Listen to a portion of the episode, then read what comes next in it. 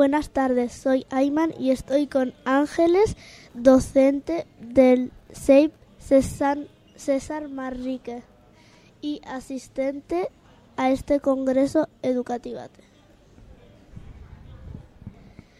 Bienvenida a Radio Piraña. Gracias.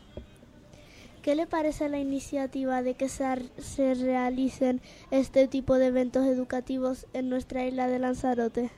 Me parece muy bien porque es una forma de convivir con otros docentes y profesionales de la educación, eh, de compartir, de, de recoger nuevas ideas, etcétera.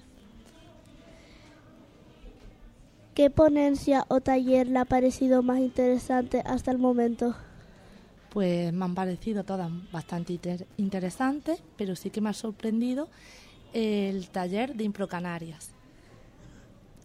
¿Le parece que las propuestas educativas expuestas en este congreso se pueden llevar a la práctica fácilmente? Que se pueden llevar a la práctica, sí. Fácilmente no lo tengo tan claro con el sistema educativo que tenemos actualmente. ¿Existe alguna ponencia, ponencia o ponente con el que se haya sentido identificado especialmente? Eh, con Bravo, con Manu Velasco. Muchas gracias por compartir este ratito con nosotros. De nada, gracias a vosotros.